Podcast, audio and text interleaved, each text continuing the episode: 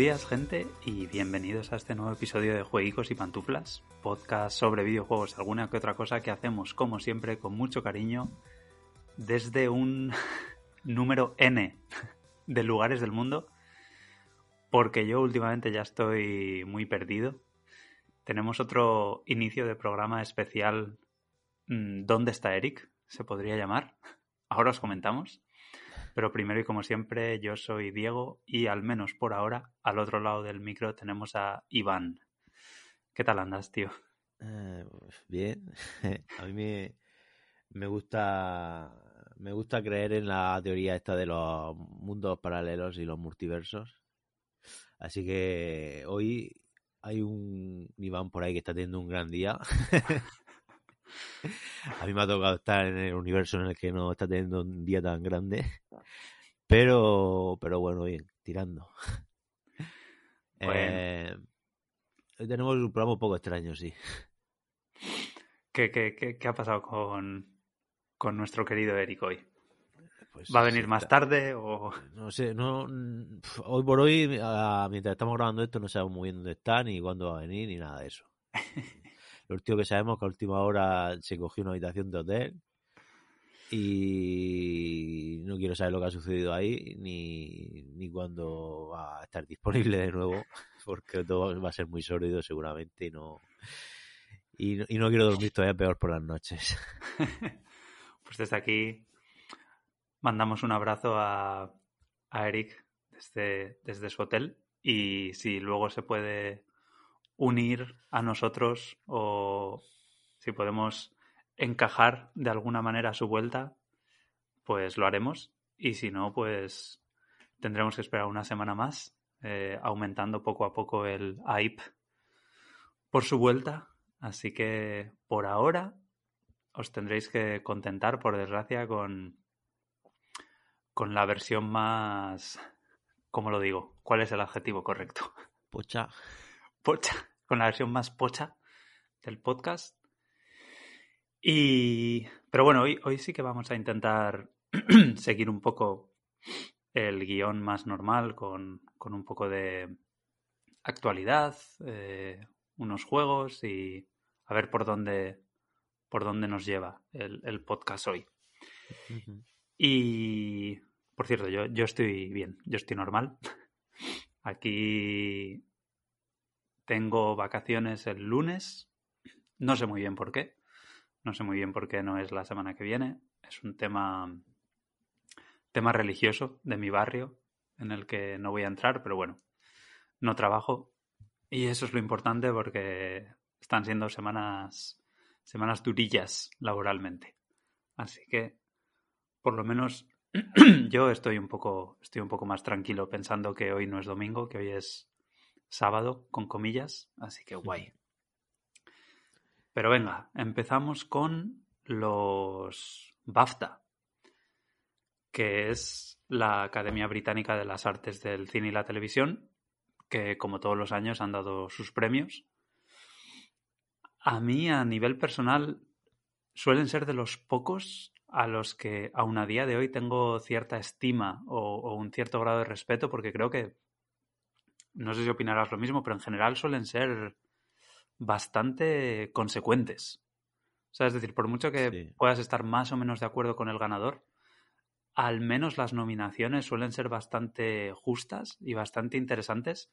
Y obviamente, aún barriendo, aún, aún barriendo para casa, porque son unos premios de británicos, eh, yo son, son de, esos, de esas listas, digamos, que, leo con, con interés.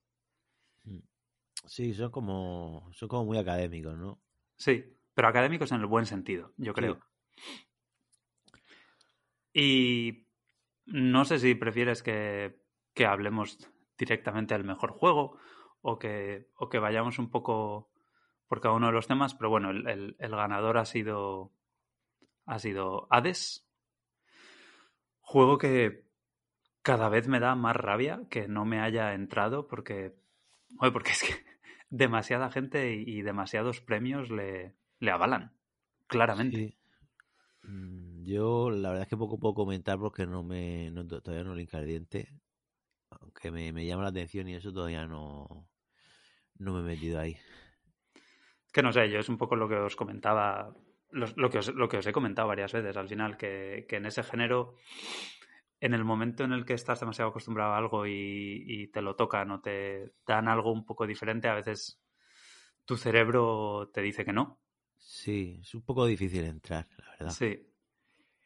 Pero bueno, oye, o sea, la gente está muy contenta con él, la prensa está muy contenta con él, ha ganado muchos premios y yo doy por hecho que se lo merece, a pesar de que tenía contrincantes serios desde The Last of Us Parte 2, el propio Half-Life Alyx, que yo tampoco he probado, el Ghost of Tsushima, el Animal Crossing y el Miles Morales.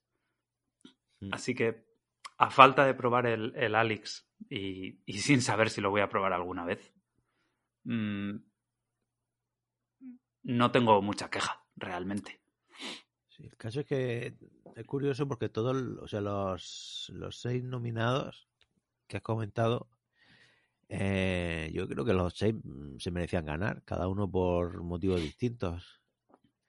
Sí. Eh, porque, en fin, porque el Last of Us Parte 2 es un es un, un, portento a nivel narrativo y de puesta en escena y tal.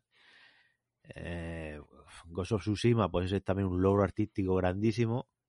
Eh, seguramente el juego más bonito de, este año pasado.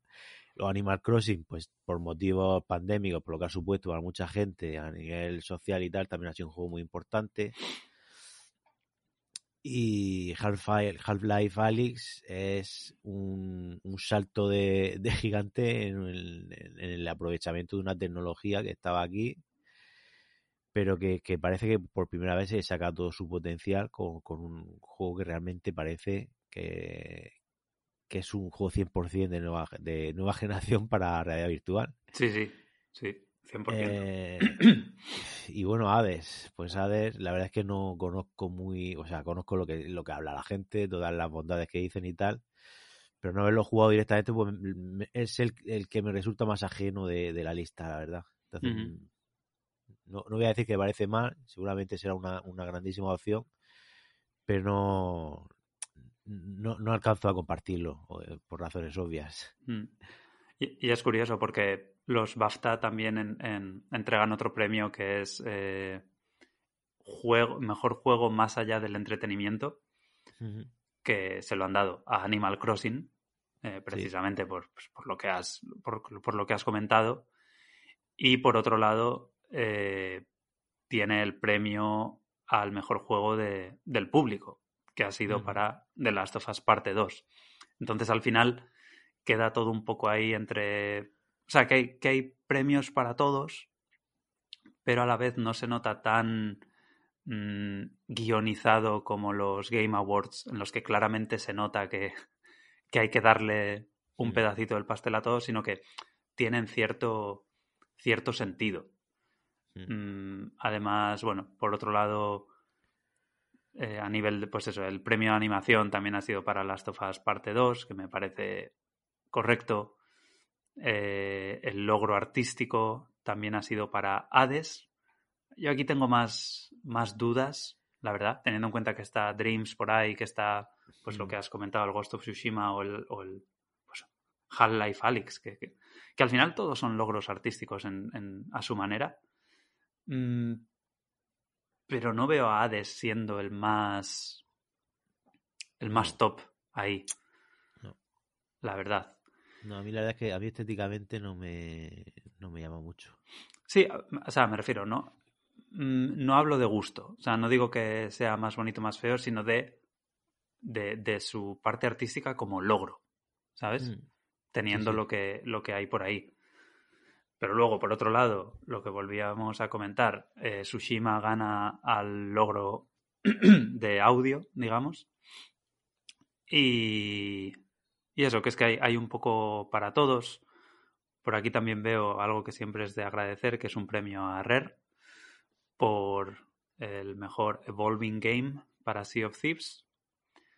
Eh, familiar para Sackboy, a Big Adventure. Que no sé, ¿tú lo has llegado a jugar? No, ¿no? No. Que me parece curioso que haya ganado Sackboy y no haya ganado Dreams, ya que Mm, Dreams sí que está a, a mejor juego. Y, y otra cosa que sí que estaría bastante bien comentar, que me ha hecho especial ilusión, es el, lo de los actores. Porque en supporting role, ¿no? en, en actor secundario o actriz, ha ganado em, bueno, Logan Cunningham, que es el del Hades, pero en, en actor principal ha ganado Laura Bailey, que es Abby en The Last of Us Parte 2. Ujú. Que además, para darle más, más interés, ha ganado a Ashley Johnson, que era Ellie Sí. en, en, parte do- en The Last of Us Parte 2, cosa que me gusta porque mm, demuestra una vez más el gran trabajo de Naughty Dog con, con Abby, que yo creo que yo creo que lo dije en, cuando hablé un poco de Last of Us 2. Eh, Abby se come con patatas, el, el Last of Us 2. O sea, se convierte en el personaje claramente más interesante del juego. Sí, sí. Yo, a ver, yo no, no, no lo diría de forma tan tajante porque creo que, que todos los personajes tienen su, su parte importante, sobre todo para el orden en el que les toca aparecer sus respectivas partes, Hmm. porque, porque a Ali le toca la, la apertura y, y creo que sí que es verdad que, que el papel de Abby, eh, aunque sea complicado, es un papel quizá más agradecido porque tiene más eh, espacio de desarrollo. Sí, pero lo que, lo que yo, lo que a mí me parece interesante aquí es que estás, estás apareciendo de cero en la segunda entrega de un título que tiene dos de los personajes más queridos por la comunidad eh, de los últimos años. Haces eso, tu, tu, tu aparición de la nada y, y consigues no solo igualarlo, sino, pues en, bajo mi punto de vista, por ejemplo, eclipsarlo. Y yo creo que ese, ese ahí veo como un valor doble, ¿sabes? No solo el personaje es bueno, sino que a pesar de salir de la nada, supera a los otros dos hasta cierto punto. Sí, o sea, es. eh, es un poco la confirmación de, de que Naughty Dog es, es mucho más que, que, que Joel y que Nathan Drake y, y todo esto, que, que su capacidad para crear nuevos personajes y, y nuevas historias que está muy por encima de, de lo que de lo que les hemos visto y que es una gente que tiene un talento que está en, en expansión continua. Entonces, toda esta, toda esta, gente, toda esta gente llorona que está. "Ah, eh, Joel, no sé qué, del Alto Far parte 3, no sé qué, no sé cuánto, ¿sabes? Que, que se relajen porque esta gente tiene. Vamos, ahora mismo pues, es probablemente el estudio mejor preparado a nivel narrativo de toda la industria y con una capacidad para sacarse de la manga unos personajes y, una, y unas historias que nos vuelvan locos. Ujú. Entonces, Sí, que ob- obviamente yo no soy. Yo soy de los que piensa que, lo, bueno, lo mismo lo pensaba con el 1, que Last of Us 3 no hace falta. Pero por otro lado, soy de los que piensa de que, que Naughty Dog podría hacer un Last of Us 3 eh, sin, sí. sin Joel, sin Abby y sin Ellie sí. y sacarlo adelante. Y que tuviera sentido también. Sí, sin duda, sin duda. Y no sé, la verdad es que me gusta ver a, a, a Abby, digamos, entre muchas comillas, recibiendo, recibiendo un premio. Porque es lo que decía, que dice mucho de, de Naughty Dog. Sí. Bueno, yo lo decía más también de cara a nuevas IPs y tal. Porque sí, hay, hay estudios que. O sea, e- esto es muy complicado porque hay muchos estudios que sí que han conseguido una, una buena posición como estudios desarrolladores eh, centrados en, en juegos muy narrativos y muy centrados en los personajes. Pero hemos visto que, les cuesta mucho salir de ahí. Por ejemplo, eh, eh, no sé, BioWare siempre Eh, al final sus juegos están llenos de, personajes recurrentes, están llenos de cameos, están llenos de guiños. Eh, hace poco hemos visto como el, el Life is Strange True Colors va a ser un retorno a un poco un retorno al estilo del primero porque el segundo quizás se apartó demasiado de la, del rollo de, de así adolescente y tal. Entonces eh, en general a la industria le, le cuesta mucho salir de, de, sus éxitos. O sea le, le cuesta superar sus, sus éxitos y, y proponer cosas nuevas. Acaban siempre tirando del fanservice, de los guiños, de los remakes, de los personajes que, que vuelven 20 años más tarde en versión vieja, ese tipo de cosas. Sí, sin duda. Y yo creo que, que, me refiero, poco más que comentar de los BAFTA. Afortunadamente no son unos premios que tienen 500 categorías, van bastante, bastante al grano. Veo por aquí también eh, propiedad intelectual original mm, Kentucky Root Zero, TV Edition. Que bueno, que. Eh, sí, eso es un poco tramposo, ¿no? Un poco, un poco bastante, en realidad. Pero me imagino que, que ya tenían ganas de darle un premio desde hace años, pero no se lo podían dar por, por no ser un juego acabado, quizás.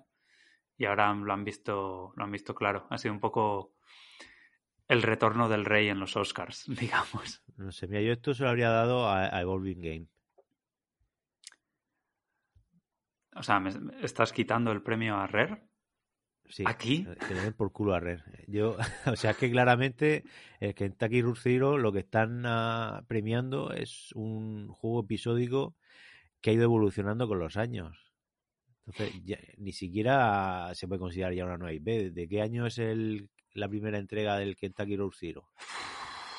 Pues es... al menos tiene. Debe tener al menos seis años, ¿puede ser? Es de 2011. ¿Cómo, ¿cómo le das un premio a una IP a un, a, un, a un juego episódico que lleva dando un tumbo de 2011? No, hombre, no se puede. Bueno, en realidad, en realidad no es, no es nueva IP, es un es eh, Propiedad original. Propiedad original, pero eso es como decir una olla gitana.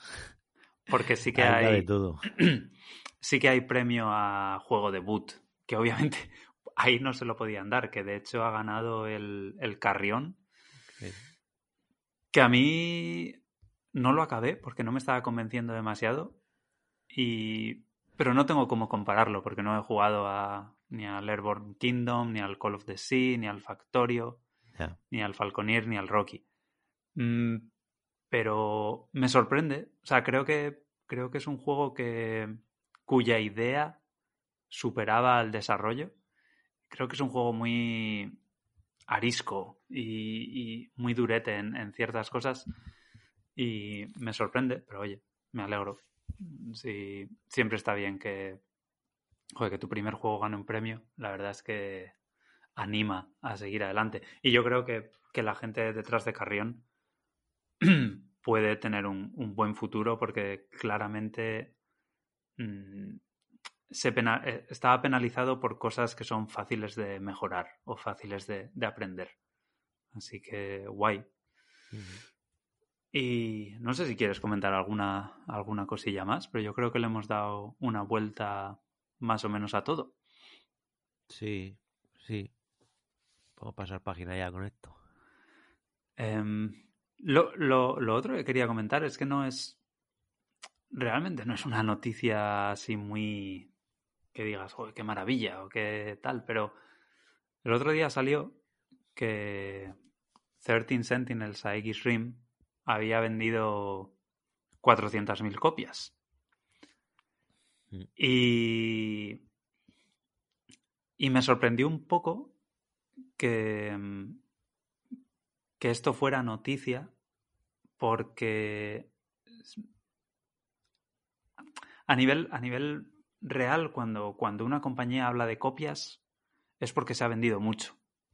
Entonces no sé hasta qué punto eh, Sega ha sacado esta noticia como algo realmente positivo o como porque entonces, no, eh, Sega o Atlus ha sacado esto como algo realmente positivo. Bueno, Atlus es de Sega, ¿eh? Sí, sí, por eso. Pero no quería, no quería darle demasiado.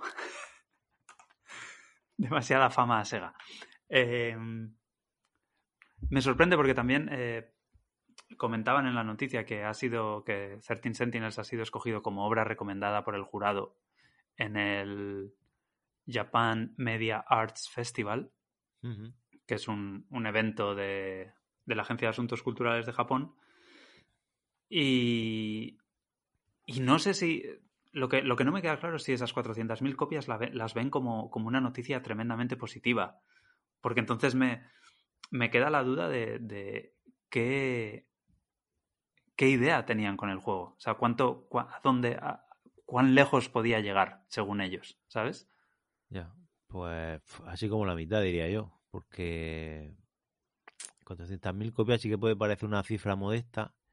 Y desde luego, mm, en términos mm, absolutos, lo es, porque ni siquiera llega al medio millón cuando estamos viendo juegos mmm, juegos masivos que, que, igual venden 5 millones, 6 millones, 7 millones.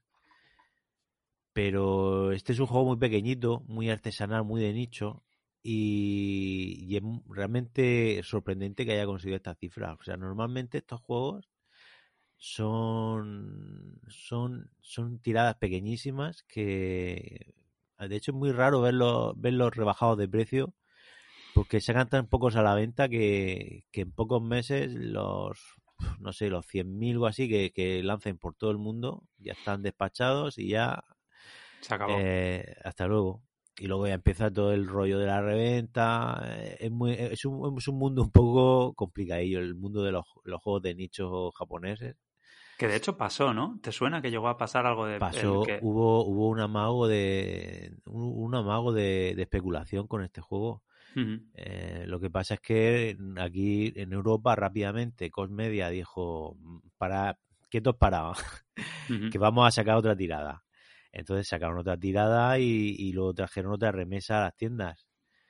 De, pero vamos, yo hemos comentado aquí alguna vez el tema este de los eh, de los grupos de, de, Telegram y tal, avisando de cuando hay stock de, de Play 5 o de la Xbox One, One, One Capullos, que no se llama Xbox One, coño, Xbox Serie X, ¿no? eh, y, y, en esos grupos eh, de, de, vez en cuando yo he visto también muchos mensajes de, de cuándo hay stock del, del, 13, del 13 Sentinels y la gente un poco loca perdía, ¿sabes? Como, como en plan de eh, por fin mi oportunidad para comprarlo, ¿sabes? Uh -huh. y, a, y, a, precio de lanzamiento, sin rebaja ni nada. O sea, solo por el hecho de poder comprarlo. Ya. Eh, esto es bastante extraordinario, la verdad. No, estaba mirando mientras comentaba eso, que pues estaba mirando otros juegos de Vanillaware, por curiosidad. Normalmente se quedan en 100.000 copias sí. o algo así. Sí, estaba mirando que el, que el Odin Sphere había vendido cerca de 300.000 en toda su vida útil. Sí, pero que es un juego que tiene muchas reediciones. Para claro, claro, claro, claro, claro. Ese es el tema. Pero que el Muramasa, pues había vendido 100.000. Entonces, sí. dentro de ese espectro, claramente es un éxito, pero también veo el 13 Sentinels como algo bastante más grande. Entonces, no sé, yo no, no que esta noticia, punto, ¿eh? que esta noticia sirva para, para que la gente juegue a esto. Es que es un gran juego. Sí, pero, pero es un gran juego, pero ten en cuenta también que es un juego muy pequeñito. Recuerda todo el, reciclaje de escenarios que tiene y etcétera. O sea que al final es un juego que, que, que, parece mucho más grande de lo que es. Sí, se apoya, se apoya en el guion. Pero a mí me, a mí solo el guion me, me basta para decir que no es tan pequeño, ¿sabes? No, es que es un guion, es que es enorme. O sea, cuenta una historia, el, como le gusta decir a, los, a los gringos, eh, esto de bigger than life. Sí, sí, sin duda.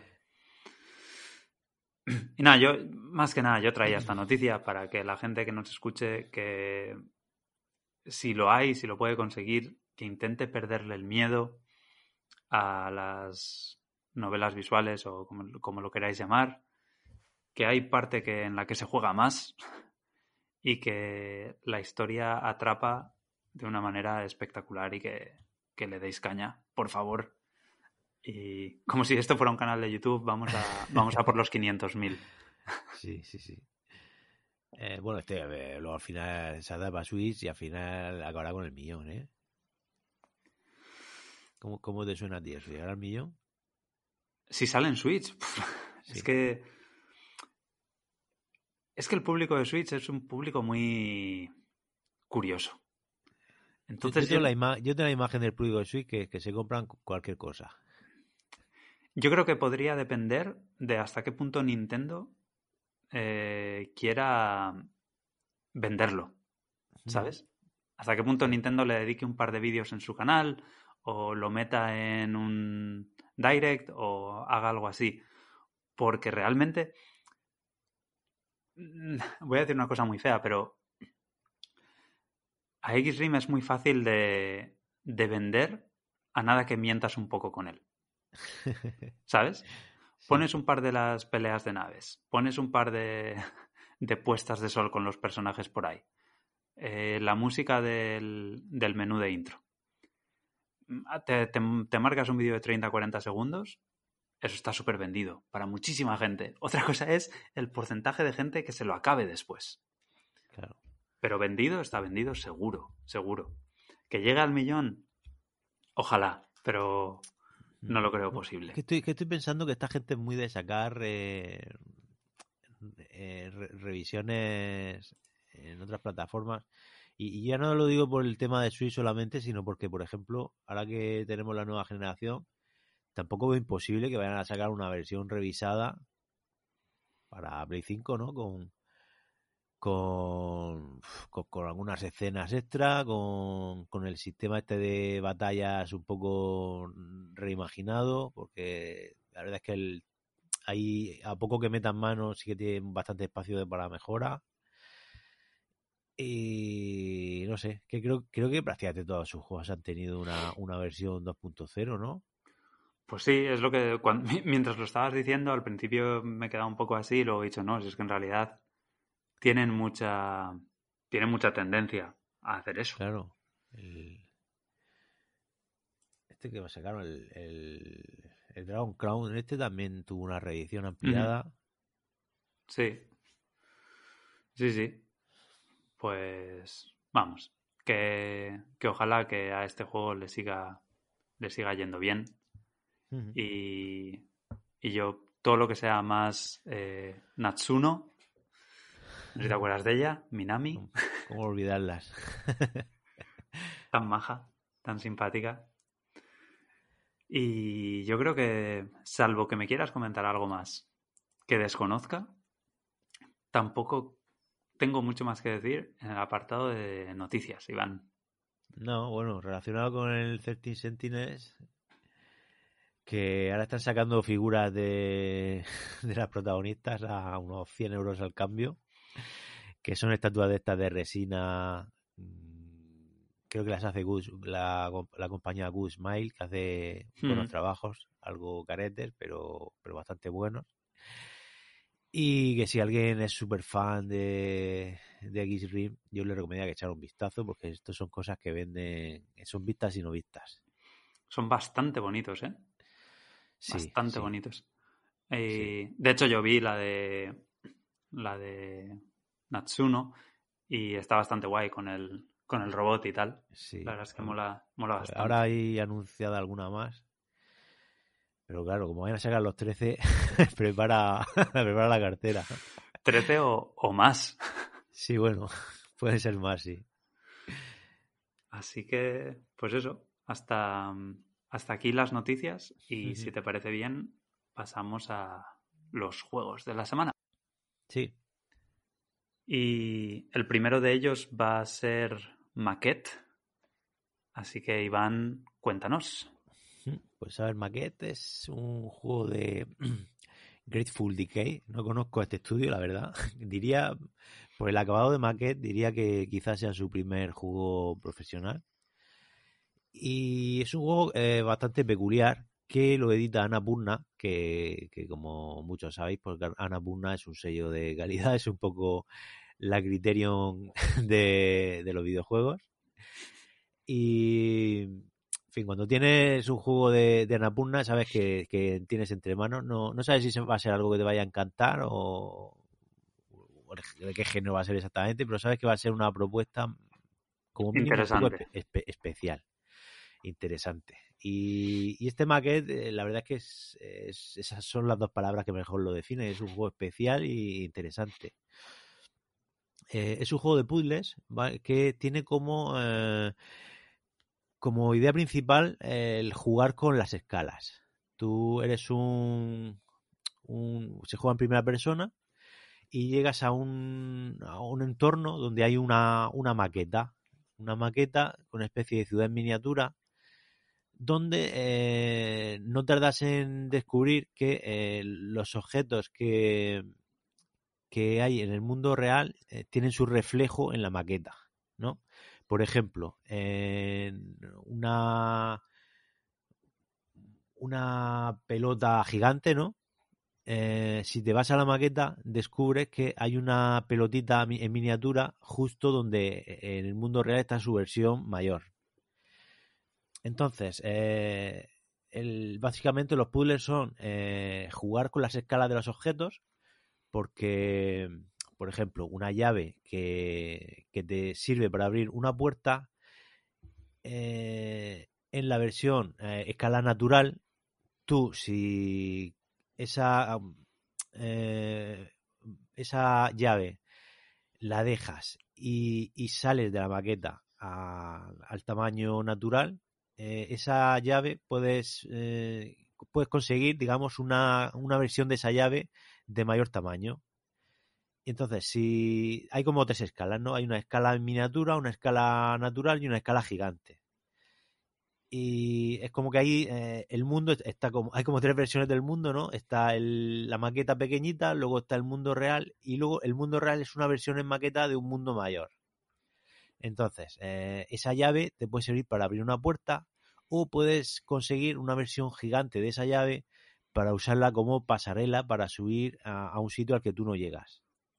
Pero Iván, ¿cómo, cómo funciona la, la transición entre esos mundos a nivel de jugable? es muy complicado de explicar y te, y te quiebra la cabeza de pensarlo, eh, porque es una cosa, eh, porque es una cosa para- paradójica, ¿no? Es como lo de, es como, no sé, te plantea paradoja, es una cosa que, que, que a nivel metafísico es complicado de, de, de analizar, ¿no?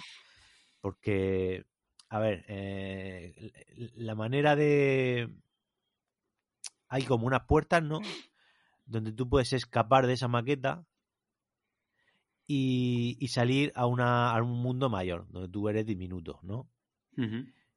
Eh, todos los objetos del juego están eh, en esas tres versiones.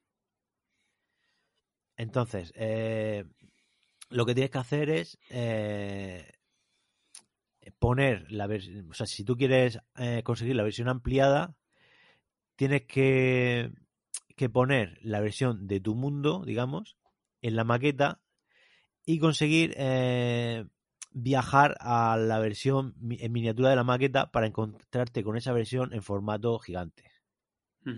Es muy complicado de explicar, pero jugando a nivel mecánico eh, se puede entender mejor. O sea, que hay como, digamos que hay como un mundo central en forma de maqueta en el centro del mundo que es más grande o algo así. Sí, es como, es como, es como que todo es una maqueta, ¿no? Pero hay una es como una matrioska, ¿no? Hay una, una maqueta pequeña, luego está una maqueta mayor y luego está una maqueta aún más grande. Vale, vale. Pero todo como en el mismo mundo, digamos. Sí, hace- son, son como versiones idénticas del mismo mundo. Entonces, eh, es un juego, como ya digo, es bastante complejo de, de, de, de, de- de De interpretar. explicar y ¿no? de, de entender. Sí, sí. O sea, la o sea, si- sigue una lógica muy particular y muy, y muy extraña y requiere bastante adaptación para, para llegar a pensar en, los términos de, en los que se mueve ese mundo, ¿no?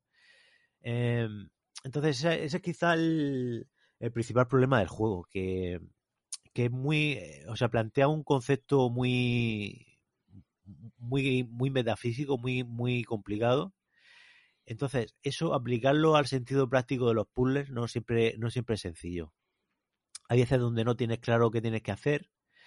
Eh, hay veces donde tienes claro qué tienes que hacer, pero como el juego está basado en las físicas, a veces las piezas no encajan como tú esperas y tienes que reintentarlo varias veces. Eh, en general el juego la ejecución es un poco tosca. Y eso unido a, que a que es muy exigente a la hora de a la hora de plantearte los retos eh, no es fácil eh, darte cuenta de qué es lo que tienes que hacer a continuación. Cuando lo descubres es un momento de iluminación bastante chulo que te hace sentir muy bien pero hasta que ese momento llega tienes que dar muchas vueltas y tienes que razonar y no es el típico puzzle de ensayo y error donde tú a, base de coger una pieza y darle vueltas y tal, al final encuentras dónde hay que meterla. Eh, en absoluto, no es ese tipo de puzzle. Eh, es un puzzle que, que es, ante, ante todo, juega con tu, con tu capacidad mental para interpretar ese mundo, digamos.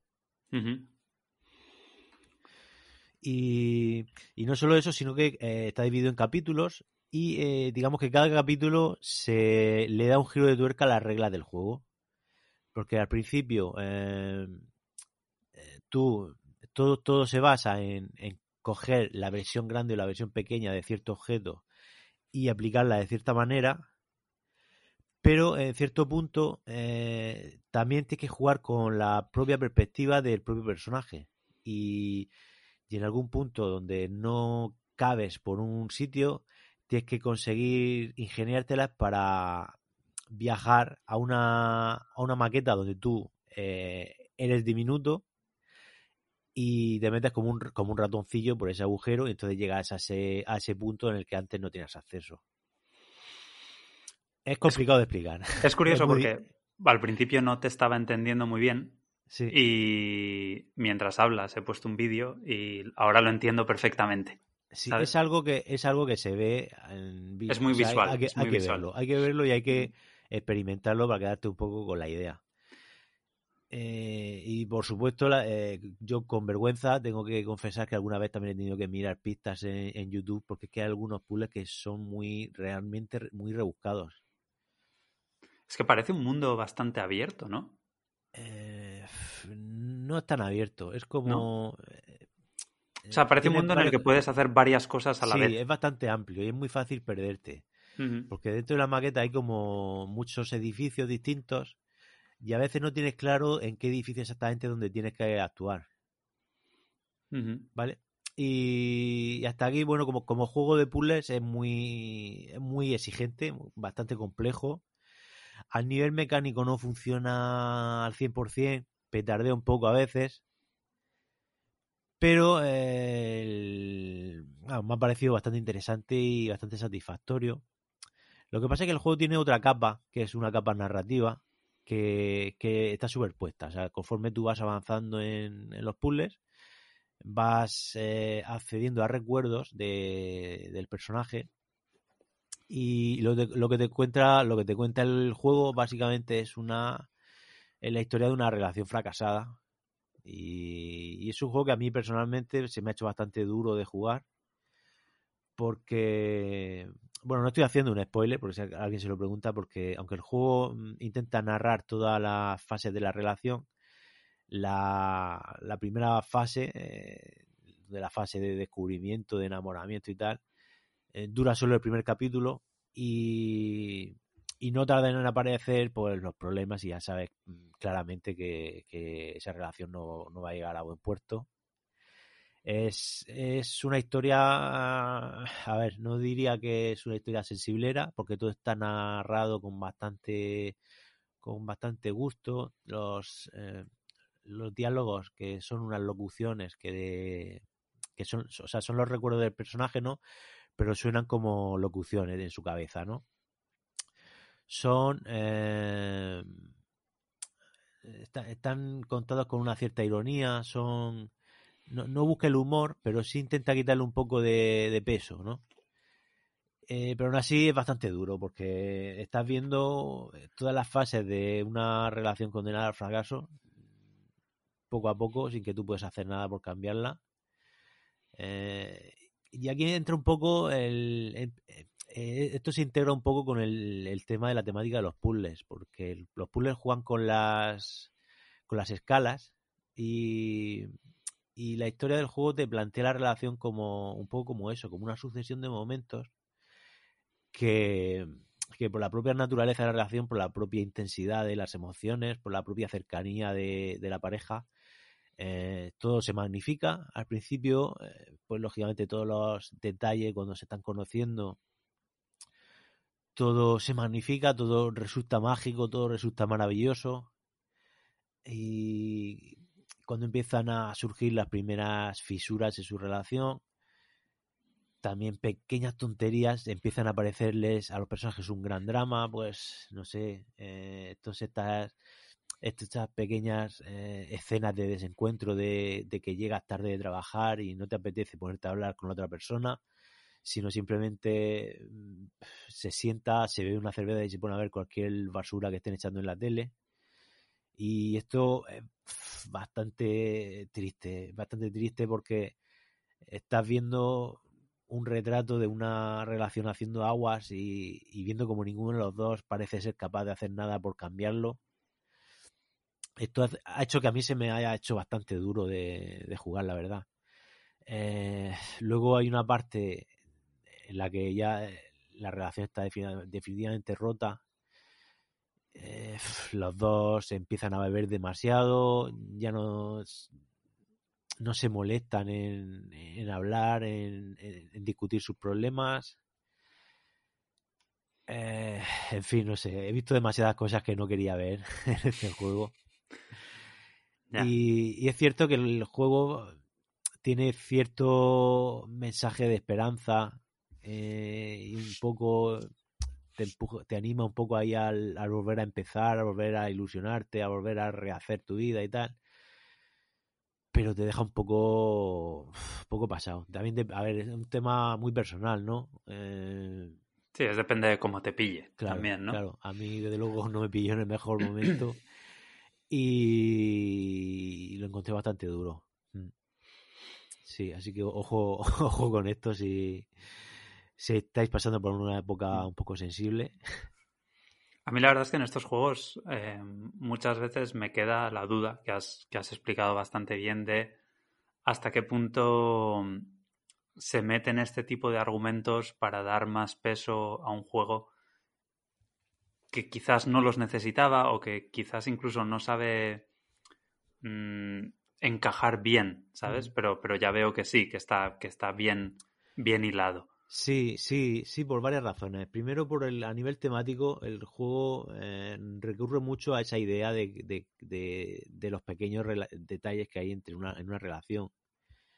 Eh, eh, cuando alguien te importa mucho, cualquier, cualquier tontería que te diga, es tu cabeza automáticamente lo clasifica como algo muy importante, ¿no?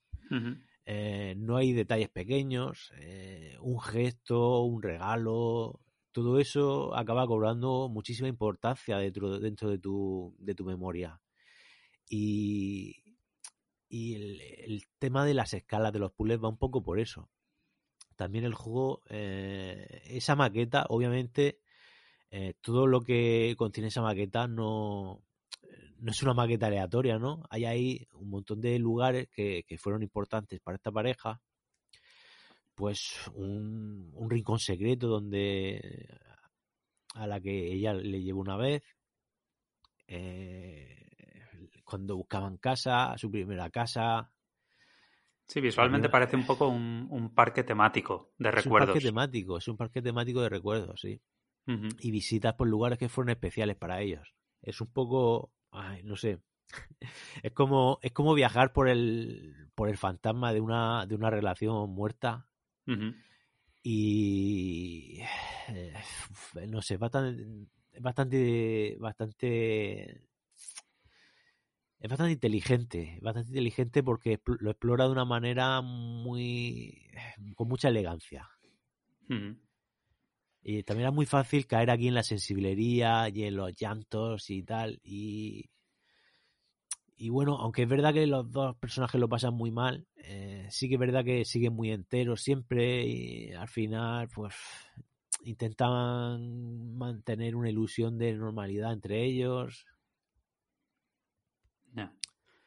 Y a nivel de, de duración, ¿aguanta todo lo que dura? ¿O se hace un poco largo? O, Es que depende, depende de. Porque es un puzzle tan complejo.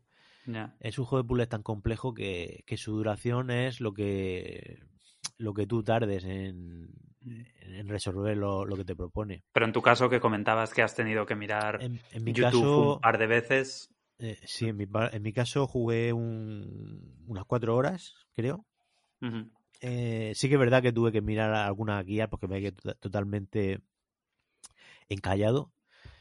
Pero intenté hacer por mí mismo el mayor número de cosas y quizá de esas cuatro horas, si hubiera ido a tope sabiendo lo que tenía que hacer, igual en dos horas o así, me lo habría, me lo habría finiquitado. Eh, es corto, pero como es bastante intenso, eh, no es un juego que, que apetezca mucho jugar, digamos. Es una experiencia durilla. Y a, mí me ha, de hecho diría que incluso me ha perturbado un poco porque eh, es, es, un tipo de historia que a mí me afecta mucho. Es como... Mm, sí, que se ha tocado en el punto clave, vamos. Sí, me pasa como con, con La La Land, ¿no? La La Land, hay mucha gente a la que le encanta, yo esa película la odio y me hizo mucho daño, además la vi en un momento muy, muy particular. Eh, me hizo mucho daño porque no soporto ver a gente que, que, que puede, que puede ser feliz y, y, que y que parece incluso estar destinada a estar feliz, a estar viviendo juntos, a estar teniendo una vida conjunta sana, pero que por una serie de, no sé, mala comunicación, cobardía por no discutir los problemas, por eh, desánimo, no sé, problemas de, de, egos, por mil historias, ¿no? De ambiciones personales. Al final acaba muriéndose y me da mucha pena. O sea, no sé, porque hay gente que, no sé, hay gente que está sola por elección y hay gente que, que simplemente le van mal las cosas y, y eso no sé. me, estoy, me estoy yendo por las ramas. Sí. Te iba para, para animar un poco. Estaba mirando en Backlogged el, pues algunas reseñas del juego y bueno, el juego se llama Maquette, pero está escrito, bueno, doy por hecho que, no sé, en francés, quizás. Mm. O sea, está escrito Maquette con, con dos T's y una E al final. Y había aquí una reseña que le da dos estrellas de cinco y pone malete. Malete.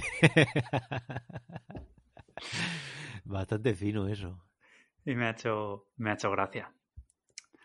Pero bueno, para dejar a un lado los malos rollos y la mala vibra que se dice ahora, yo traigo. Yo traigo un juego, Iván, muchísimo más animado. que va, que va, que va, que va, que va. No lo juegues ahora mismo, ¿eh? Justo después de Maquette no, no te recomiendo. no es el mejor momento, ¿no? No te recomiendo jugar Devotion que es el nuevo, no tan nuevo, juego de Red Candle Games, los creadores de Detention, del que, del que os hablé hace unas semanas. Este es el que prohibieron, ¿no? Sí, sí. Y que, bueno, como sabéis, como os conté la otra vez, Detention me dejó un sabor de boca fantástico. Y como decía Iván, este Devotion desapareció de todas las tiendas digitales por presiones del gobierno de Xi Jinping, por culpa de cierto huevo de Pascua en el que se comparaba al líder de, de nuestra querida superpotencia con Winnie the Pooh. Cosa que, como ya sabéis, no, no le hace demasiada gracia No sé muy bien por qué. y.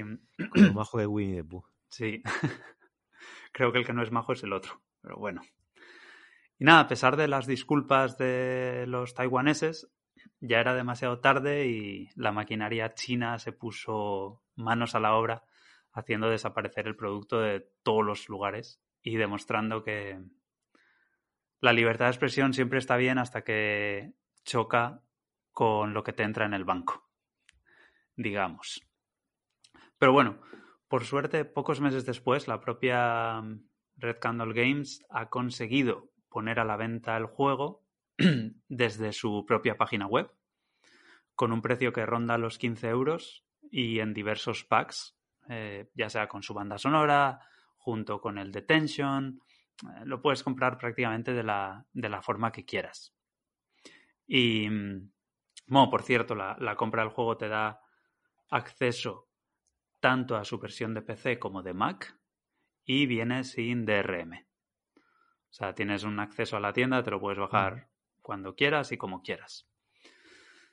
Eh, por una quiero decir, es una pena que haya tenido que terminar así, pero a la vez es una alegría que por lo menos esta gente haya sido capaz de sacar su juego y nos haya permitido disfrutar de otra experiencia que a mí no me ha dejado indiferente y dudo mucho que, que os deje a, a, vosotros. Me ha parecido de nuevo un juego fantástico. Mm, a ver. Siguiendo. Siguiendo un poco lo, los pasos de Detention, digamos, en, en, algunos factores. Devotion se centra en una familia taiwanesa que vive en un, en un apartamento de Taipei en los años 80. Nosotros somos, o el jugador es Feng Yu, el cual tiene una mujer que se llama Li Fang y una hija, Mei Xin. Perdón. y básicamente nuestro protagonista es un guionista en horas bajas cuya pareja era una estrella del cine que decidió dejarlo todo para quedarse en casa, digamos, para convertirse en un, en ama de casa y, y cuidar de la familia, de la niña, etcétera. La verdad es que aunque... A ver, esta sinopsis sé que sabe a muy poco, pero me gustaría dejarlo aquí porque, porque gran parte de su atractivo es no solo la historia, sino, sino el desarrollo de la misma. Mm, desarrollo que vemos reflejado de manera literal en el juego, ya que nosotros como jugador vamos visitando diversos momentos puntuales en la vida de esta familia diseminados en torno a ciertos años, principalmente 1980, 1985 y 1986, aunque hay pasos por, por otras épocas también. El juego, por poneros un poco en contexto, adopta la, la vista en primera persona y, se podría englobar dentro del mal llamado género del Walking Simulator, Mm, básicamente caminas, ves y recoges objetos, tienes un archivo y tienes un menú de uso de los mismos y ya está. Como, como Detention coge un poco lo, los patrones más básicos del género y explora y experimenta a partir de ahí, dejando la sensación de que, es que por aquí estoy un poco repitiendo lo que os dije la otra vez. Es como que camina con el paso súper firme porque su núcleo es muy sencillo, pero muy coherente y muy bien hecho. Además, otra cosa que, jolín, vaya día que tenemos los dos con la voz, el, el cambio de género le sienta bien a Red Candle Games porque no necesita, como en Detention, meter puzzles como pretexto para que el juego sea más juego, digamos, y haya menos quejas de cierta parte de la comunidad. No, no necesita hacerlo más interactivo de lo que ya es. Y no deja de ser un juego súper guionizado, en el que lo típico de, los Walking Simulator, ¿no? Tú haces X, sucede Y y acabas paseando por una sucesión de, eventos que tú mismo has ido disparando poco a poco. Y la verdad es que lo hace de lujo, porque lo que en muchos juegos podría parecer una pega, aquí es una cualidad, ya que permite al estudio centrarse mucho más en, en los golpes de efecto, ya sean, yo qué sé, visuales, sonoros, eh, psicológicos. Es de esos, de esos juegos en los que al final te, te, preguntas, ¿no? Si, si, realmente estás jugando algo o estás viviendo una experiencia.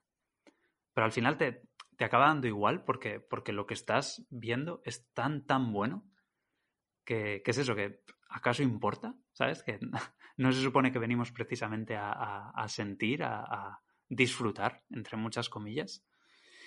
Y, y la verdad es que, que, que es genial.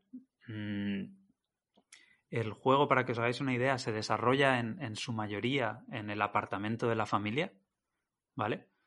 A veces es un plano más, más literal o más real y otras veces es más distorsionado por los recuerdos del personaje para enfatizar el, contexto pues, físico o mental de cada momento.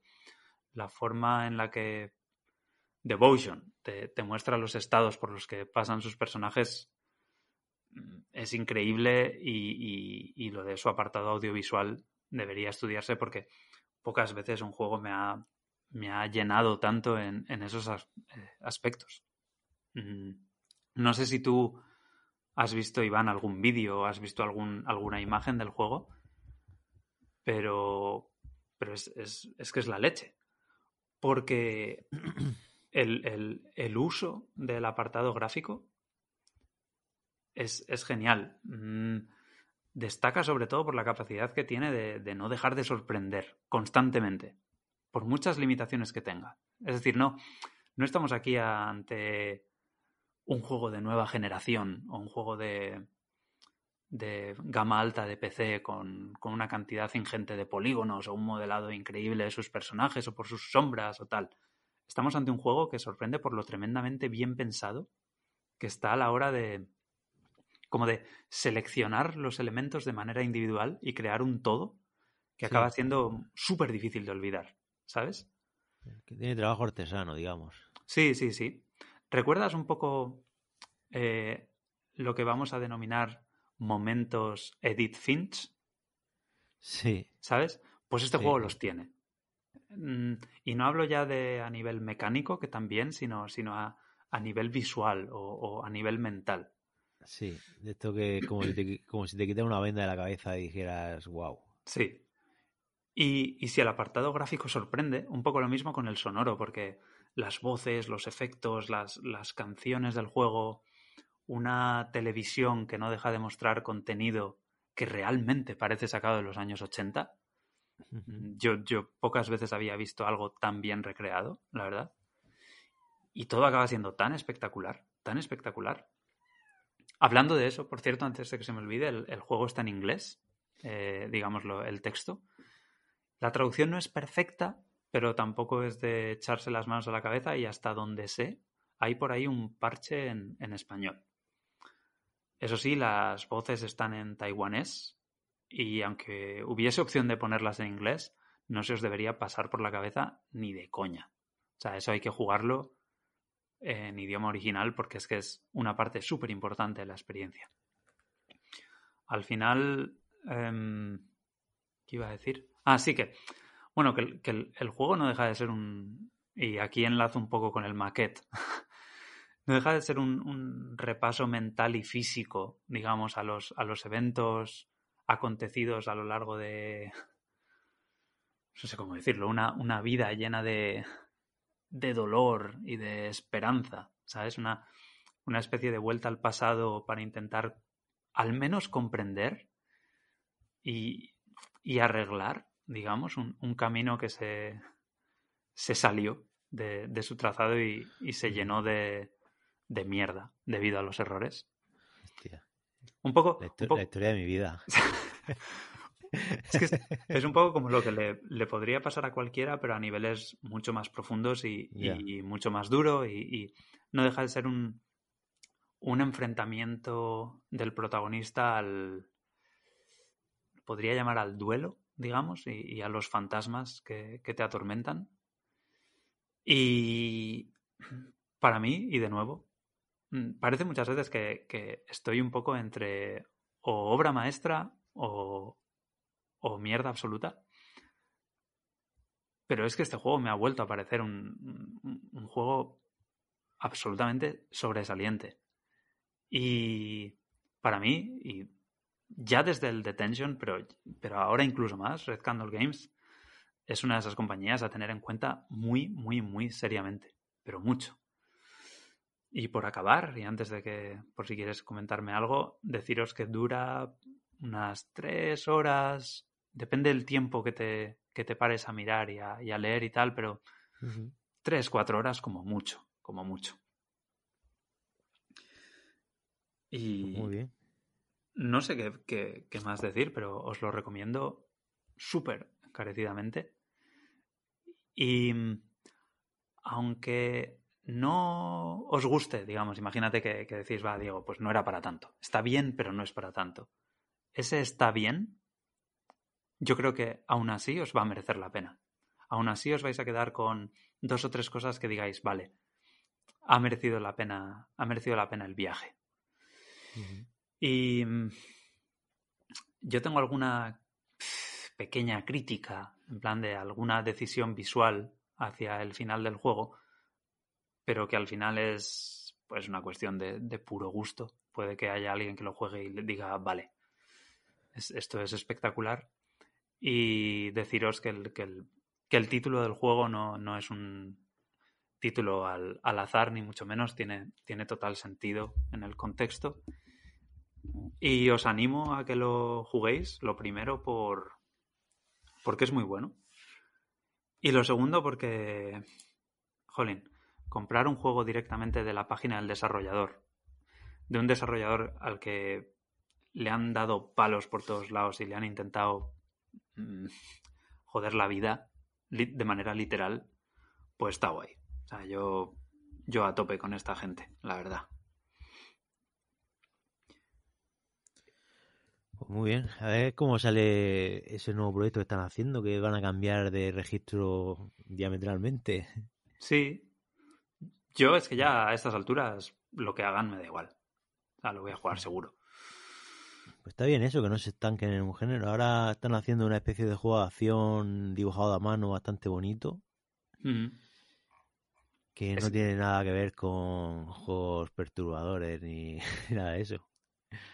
Es que puede que cuando juguéis a Devotion entendáis un poco por qué su siguiente juego es así. Pero hasta aquí puedo leer. ¿Sabes? Tampoco quiero, tampoco quiero irme, irme mucho más lejos. Vale. Bueno, a ver, a, a ver eh, que estoy oyendo un ruido en una ventana. Voy a abrir la ventana. Eh, ¡Hostia! Que, se, que sonó a Colón Canario. Que sonó a Colón Canario en la habitación. ¿Qué ha pasado?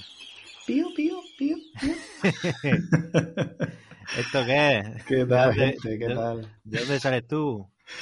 Pues aquí vengo, que llevo esta semana de vacaciones y, y bien y mal, tío, porque ya saben que el refrán este que se dice de necesito vacaciones de las vacaciones, ¿no? Pues, mm. Ahí, claro, uno se va de vacaciones, pero se va cargado con la familia y demás, con dos niños y una mujer ahí a cuesta y, y llega reventado. Pero bueno, pero me lo he pasado bien, feliz y, y, aquí estamos, grabando de noche para que para darlo todo aquí a la gente buena, coño, que nos escuche. Estupendo. Pues nada, tú venías aquí a hablar del Katana Cero, ¿no? Sí, lo que he estado jugando, que incluso eh, era de lo que iba a hablar aquel podcast que, se tuite, que tuiteaste en la cuenta que nos disculpasen y tal porque no íbamos a grabar, era lo que, digamos, traía preparado.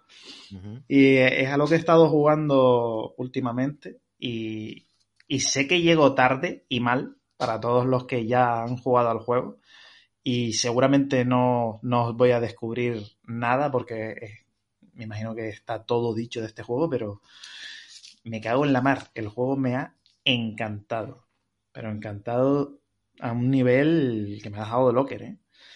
Eh, es un juego que es, está desarrollado por Soft que realmente desconozco si han eh, cuáles son sus anteriores trabajos o si han hecho algo anterior a, Katana Zero.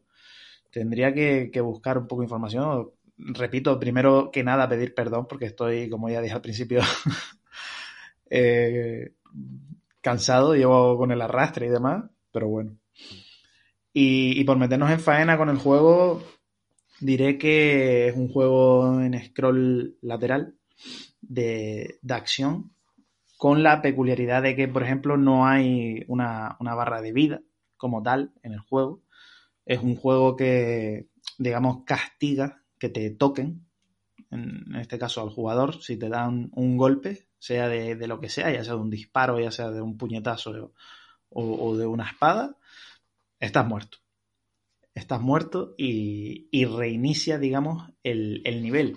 Aunque aquí quiero eh, tampoco lo podemos llamar reiniciar porque el juego eh, hace una cosa muy guapa, Iván. Por ejemplo, el, digamos que la trama del juego eh, gira en torno a una especie de, droga.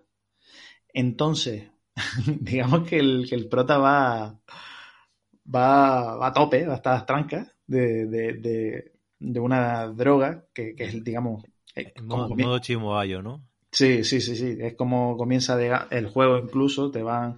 El tío tiene que ir a una especie de, terapias y demás. Tiene como un terapeuta personal que va con, su, con su girito y todo. Está muy, muy guay. Y lo que hace el juego es que cada intento que tú haces es una imaginación recreada de lo que el protagonista está pensando en cómo debería pasarse el nivel. Entonces, es como, no, si, te matan es como, no, así no, no lo haré, ¿sabes? En plan, y vuelves al principio.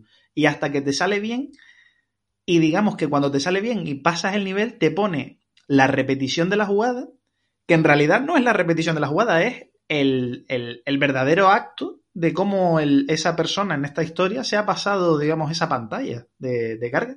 Y es algo que me ha parecido que está, está muy chulo y está muy bien integrado en, el argumento, por decirlo de alguna manera, del juego.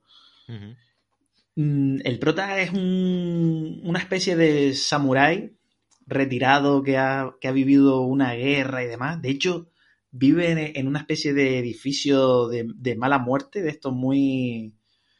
Mm, mm, por momentos me ha recordado eh, a la película por momentos y salvando la distancia para aquellos que me escuchen. a la película El Profesional León. No sé si la llegaste a ver esa peli o sabes qué peli es. Sí, sí, sí, sí igual. La de, la de Jean Reno y, Gary Oldman y tal. Que Gary Oldman está enorme en esa película.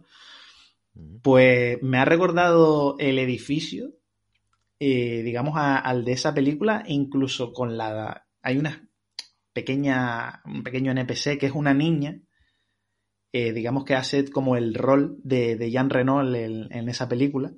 Y por eso me ha, dado el, el flashback, ¿no? De, querer recordarla porque está, está muy guay y, como, digamos, se retroalimentan entre, entre ellos. La niña adopta un rol como de de limpiarle la casa, porque el tío es un, un ruina, está siempre drogado, tirado por la en el sillón, duerme en el sillón, no tiene ni cama ni nada.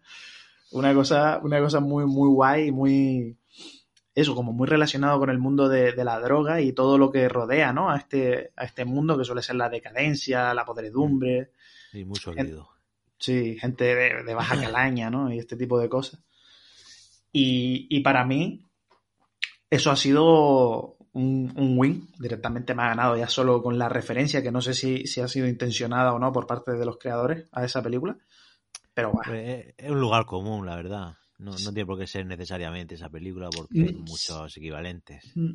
Puede, puede, que, puede que tengas razón, pero espérate a verlo si algún día lo juegas porque te digo, tiene un, aire, incluso cómo está, dónde vive la niña, que vive al final, como en la película, y él vive como en la puerta del medio. No sé, me dio, quizá tienen razón, pero me dio como un, hostia, esto ya lo, esto ya lo he visto. Y me gustó, repito, ¿eh? me gustó. Y, y, por ejemplo, por seguir un poco, quiero hablar también del, del sistema de diálogos que tiene el juego. Porque tiene un sistema de diálogos eh, que es muy curioso y, quiero ver si lo puedo explicar bien eh, a la primera. Digamos que te ponen mientras los NPCs te están hablando y demás, eh, a ti te da la opción como de cortarles el rollo a la conversación, o sea, ser tajante y no dejarles hablar. Eh, ¿Por qué pasa esto? Por ejemplo, la toma de contacto es con el terapeuta. ¿no? El terapeuta, por decirlo así, el diálogo no lo puedes cortar, cortar. Van apareciendo las letras de diálogo y tú no puedes darle a la A para que, como en Pokémon, ¿no? El diálogo avance rápido y lo leas rápido. No, tienes que esperar, papá, lo que te cuenta. Y mientras él está hablando, debajo de, de la pantalla se va cargando una barrita con un color rojo y si sobrepasa ese color rojo se vuelve de color azul y ahí es cuando te abre eh, posibles respuestas que tú le puedas dar a, estos NPC. ¿Qué pasa? Que si le das cuando está de color rojo, cortas la conversación, tu personaje hace un corte de conversación, te pierdes lo que te está diciendo y el personaje reacciona a, a tu mala hostia. En el sentido de que yo, por probar cuánto, digamos, de cambio en comportarte de una manera u otra, eh, a mí me pasó que una recepcionista que me estaba tirando los tejos, empecé a cortarle el rollo todo el rato, en plan, pasa de mí, déjame, cállate ya, déjame en paz, quiero entrar, déjame pasar, no sé qué. Bueno, pues llegó una parte en el juego en que la tía, por yo haber sido un borde con ella, me, me delató y aquello acabó en una escabechina y acabaron muriendo todos en esa sala. Sin embargo, repetí esa parte y fui amable con ella y me encubrió y no pasó nada en esa sala. Entonces, hasta ese nivel eh, puede llegar el juego con el tema de, ser tajante o, no, ¿sabes? y, me hace pensar en cuántas cosas me habré perdido del juego.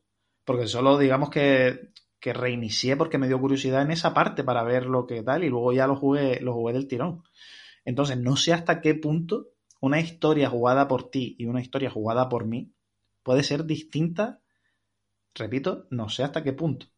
Porque evidentemente el juego es un juego lineal que lleva a todo el mundo hasta un clímax y, en ese clímax eh, incluso vuelve a haber una toma de decisión que también cambiará el final del juego a medida que decidas una cosa u otra.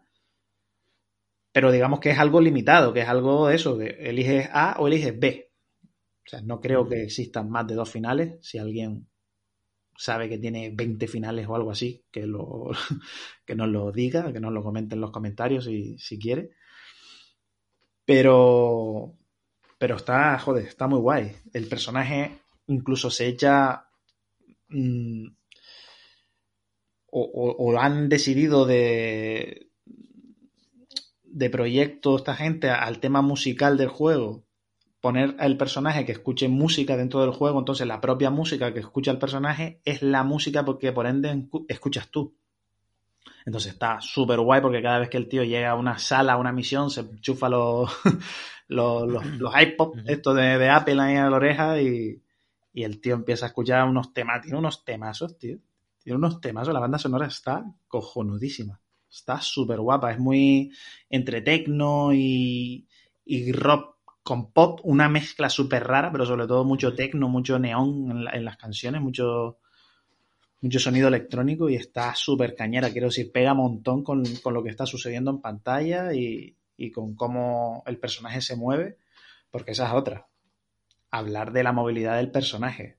O sea, tiene una agilidad increíble. Te sientes en todo momento eh, un tío poderoso, pero al mismo tiempo tienes que ser eh, hábil, porque, por ejemplo, con debido a esta droga, el juego te da la opción de, por ejemplo, ralentizar el tiempo. ¿Vale? El tío entra como en un modo éxtasis, puedes ralentizar el tiempo y esto te sirve pues para varias cosas. Por ejemplo, para cuando te dan un disparo, eh, poder ralentizar la bala y darle un catanazo y devolvérsela a la persona que, que te la ha disparado o rodar por detrás de la persona y aparecerle por la espalda, o, simplemente ralentizar el tiempo para obtener más posibilidad de, de, ganar en el sentido de pensar qué vas a hacer en mitad de una habitación.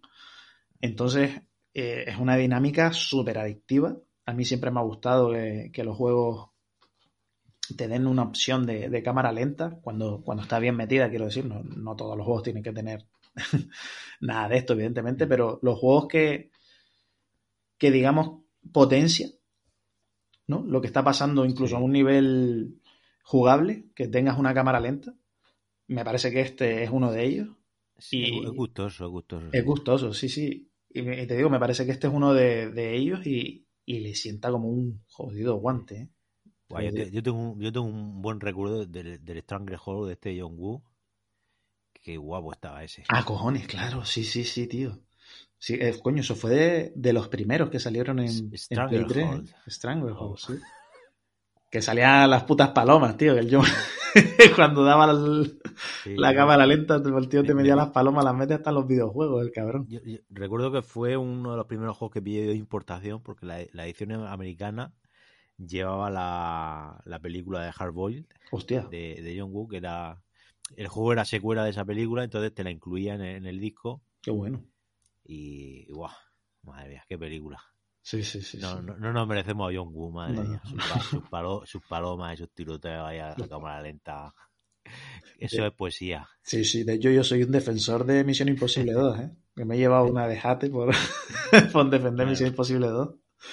Pero es que a mí, una de mis favoritas. Pues eh, que me despisto, que me despisto. por lo que estaba diciendo, que el sistema de combate con este, con este tema de la cámara lenta es es una gozada. Es una gozada, está muy bien metido. No quiero entrar en mucho detalle con el tema de, la historia. Evidentemente es un juego que recomiendo porque me ha turbo flipado, ¿vale? pero turbo flipado, o sea, el, el, sistema de niveles, el diseño de niveles, o sea, está tan bien pensado, pero tan, tan bien pensado, que, es que acojona. O sea, tienes, mm, me llegó un momento en una sala que vi el potencial, en plan, tuve que poner hasta el pause en el sentido de, no solo se trata de avanzar como una cabra, corriendo y rebotando balas y, lanzando objetos, que esa es otra, que puedes agarrar objetos de las habitaciones y como tirárselos a la puta cara a uno para que, para que se quede como inconsciente para atrás y pueda acercarte y pues miles de verguerías. Pero de repente empezaron a añadir como puedo entrar por el techo, puedo caer por abajo, aparecer por arriba, por detrás, puedo no sé qué. Y está, pero brutal. O sea, te da un juego, el diseño de niveles te da un, un, en jugarlo. Como, quiero decir, esta gente se ha comido la cabeza de sentarse, estudiar cómo hacer lo que mejor le va al personaje. Quiero decir, hacemos un personaje con X eh, habilidades o queremos que tenga X habilidades y a partir de las habilidades de nuestro personaje creamos ¿no? este, este mundo para que él se pueda mover con estas habilidades y esta serie de, poderes o demás que tenga y, que lo potencie y, sea fructífero jugar con él. Pues esto es, algo que hace el juego todo el rato. O sea, todo el rato, desde que empiezas a jugar hasta que terminas el juego, incluso la curva de dificultad del juego, eh, que evidentemente es increchendo, pero joder, está súper bien llevada porque no sientes, no te sientes torpe de más, ¿sabes? No te sientes muy, muy torpe, quiero decir, hay partes o, por ejemplo, hay jefes finales, que es algo que también es tan...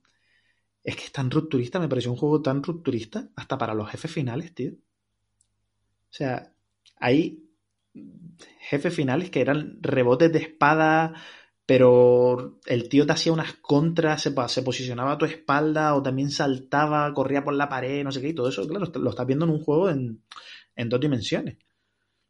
y, que todo sea tan, tan jodidamente espectacular en un juego en dos dimensiones, me parece de 10, vamos, me pareció un juegazo brutal. Por lo demás, mm, estoy pensando, no sé qué más poder decir de él, que le haga justicia, porque la única justicia que se le puede hacer al juego a día de hoy es jugarlo, aquellos que no lo, que no lo hayan jugado o que lo tengan de oídas de hostia, este juego lo he escuchado, que es bueno y demás. O sea, jugarlo porque no sabéis hasta qué punto puede ser bueno el juego. y, la historia que tiene es una historia tan profunda, es que me da coraje no poder hablar de ella, pero es una historia tan profunda y hasta enrevesada a veces, que dices tú, tío, ¿cómo, cómo consigues escribir, digamos, esta, este tipo de historia con este tipo de juego? No sé si me explico. Evidentemente, no me, no me puedes acompañar en lo que, en lo que digo porque no lo, no lo has probado. Pero, sí, que me quedo con la idea, que, que vienes por las peleas, pero te quedas por la historia. Sí, sí, sí, sí, sí, sí, sí, sí, sí, total, tío. Total, total. Y, y, y, te digo más, lo que, lo que quería decir es eso, que como este tipo de juego, que es un juego muy, muy de acción, muy enfocado a, al frenetismo, eso, como tiene una historia que se va construyendo con no solo en, un, en una línea recta, no se va construyendo solo hacia adelante. Por ejemplo, nuestro, algo que sí se puede decir, por ejemplo, que pasa en la primera pantalla, es que eh, nuestro protagonista va al, al terapeuta, por decirlo así, porque sufre pesadillas. Entonces, en todo momento estamos viendo una especie de flashback y el juego va saltando de líneas temporales hacia un lado, hacia otro, hacia el presente, hacia el pasado, hacia el futuro. Y te digo, va, va hilando una, una historia, tío, tan compleja que por momentos puedes llegar, o a mí me pasó, de decir, hostia, esto que estoy viendo ahora, sé que, sé que es el pasado, pero ¿por qué de repente es distinto a un pasado que ya me había contado el juego? Y todo eso lo va resolviendo el propio juego según vas avanzando y es como, hostia, de loco. La historia es brutal. Me da pena no, no poder hablar de ella y no sé si Diego lo, lo ha jugado, pero pero coño. Sí, sí, Diego, Diego se quedó loco perdido con este. qué pena que no está aquí, me cago en la leche. Diego. Sin vergüenza. Volver, volverá al final, volverá. Y, y nada más, poco más que decir. Poco más que decir de él. Recomendado, gente, oyentes, al 200%. Es un indie que vale muchísimo la pena, que no os va a dejar indiferentes y que vais a tenerlo en la memoria por un largo periodo porque a mí personalmente me ha dejado, pero catacroque, ¿eh? Una cosa espectacular. Espectacular, tío. Pues muy bien. Hasta aquí Katana Cero. Eh, vale, pues ahora pasamos con, con sección de pantufla, que lleva mucho tiempo sin pantuflar aquí. Sí, se ha eh, pantuflado poco, ¿eh? Se ha, se ha pantuflado poco, sí. Eh, tú, tú, tú que, tenías por ahí una recomendación, ¿no? Para nosotros. Sí, yo quería recomendar mm, una película, en este caso. También voy a ser breve para no entrar en, demasiado detalle, pero la película es la... bueno, antes de decir el título, quiero decir que, la recomiendo porque está protagonizada por el mejor actor de este mundo y a la vez el peor. ¿vale? La persona más rica de este mundo y a, la vez la más pobre. La persona con más talento y a la vez con menos. Y estoy hablando evidentemente de Nicolas Cage. Porque la película es Mandy. y es una peli, coño, que ya solo... Yo cuando vi el director de la peli, el director es Panos Cosmatos, dije, ¿qué cojones? A mí me suena este apellido, tío. Me suena este apellido. Y claro, empecé a indagar y es que es el hijo de, de, de Josh Y para quien no sepa quién es este señor, este señor fue el director de, por ejemplo, Rambo 2 o Cobra. Y, claro, el tío viene con una, una serie de lecciones aprendidas quizás sobre la violencia que, en esta película la plasma a unos niveles brutales. Hubo un, un, crítico de Keynes, de Cannes, que la describió como, el tío decía, Mandy, le cito textualmente, parece la adaptación a la gran pantalla de un disco de heavy metal. Y me parece una crítica tan acertada. O sea, la película usa unos colores, unos... E, esta me parece que sí, te la has visto, ¿verdad, Mandy? Sí, sí, sí, sí. sí. O sea, el uso de los colores en la película. Con gran placer. Sí, sí, sí, sí. El uso.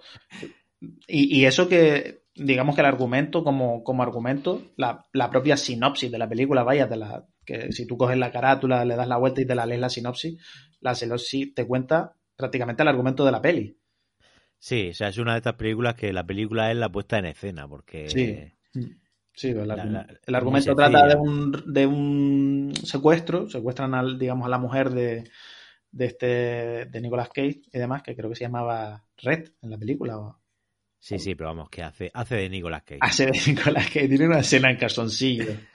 En el baño, tío, bebiendo whisky, tío. Que esa escena es, es oro. Sí, sí. Es oro puro.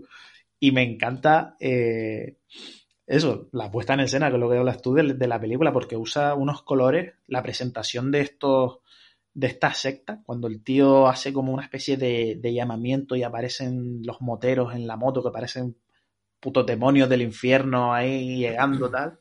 Es espectacular, es espectacular.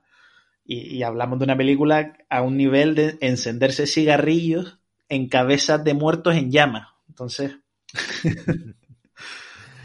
eh, sí, es muy- es una pequeña... Dime. No, no, que es muy grande, muy grande esta película. Sí, sí, es una pequeña obra de, de orfebrería, la verdad. Es muy, muy rica de ver, se pasa rápido. Quizás, ojito a aquellos eh, con estómago sensible, porque tiene dos o tres escenas que quizás están un poquito subidas de tonos en cuanto a, a violencia y demás. Pero por lo demás, por favor, ver a Nicolas Cage metiéndose coca en la película, por favor, porque es lo mejor que puede, que puede dar el cine. Ahora Que la coca, la coca seguramente era de verdad, ¿no? Hostia, se dio la bomba, ¿eh? Traedme A más. Yo, yo, yo en general soy muy fan de, de esta época de, de la carrera de Nicolas Cage, donde está haciendo auténticos delirios.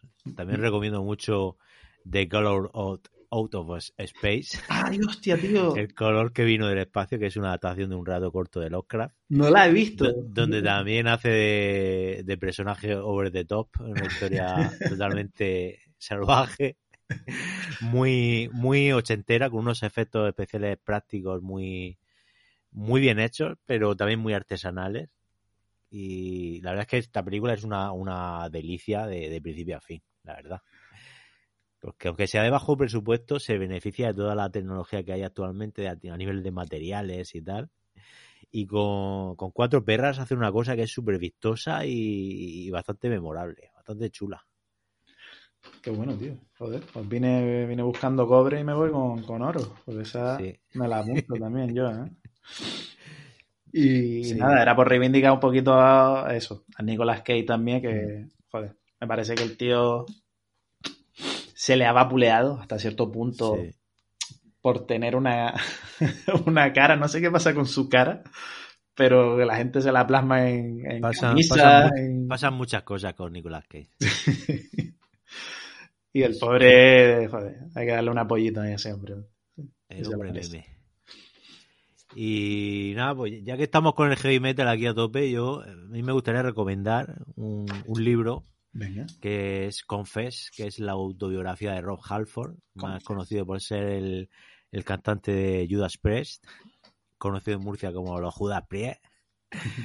y, y me ha sorprendido muy, muy, muy, muy gratamente, la verdad. Es, eh, yo me, me la he leído en inglés, actualmente eso está disponible en inglés. Espero que próximamente la editen en, en español porque me ha parecido un libro súper revelador y súper interesante, incluso aunque no te importe el mundillo del heavy metal ni, ni seas fan de, de Rock Halford ni Judas Priest ni nada de esto.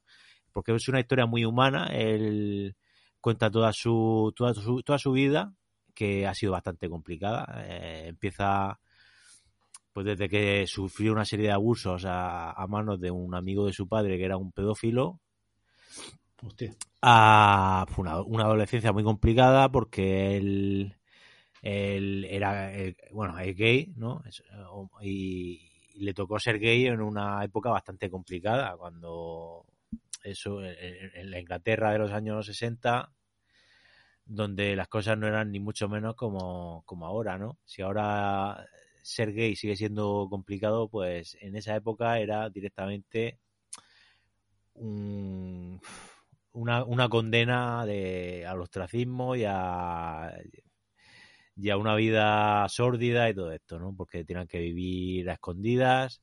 De hecho, cuenta mucho cuando, cuando estaba ya en, en la cresta de la ola un poco de, de su fama, los problemas que tenía para encontrar alivio, alivio de tipo sexual, ¿no? Porque su mayor miedo era que, se, se, supiera que era, que era gay. Eh, no se podía permitir salir del armario porque, porque él creía que eso iba a destruir la, la, carrera del grupo que estaba que, que, iba muy bien, ¿no?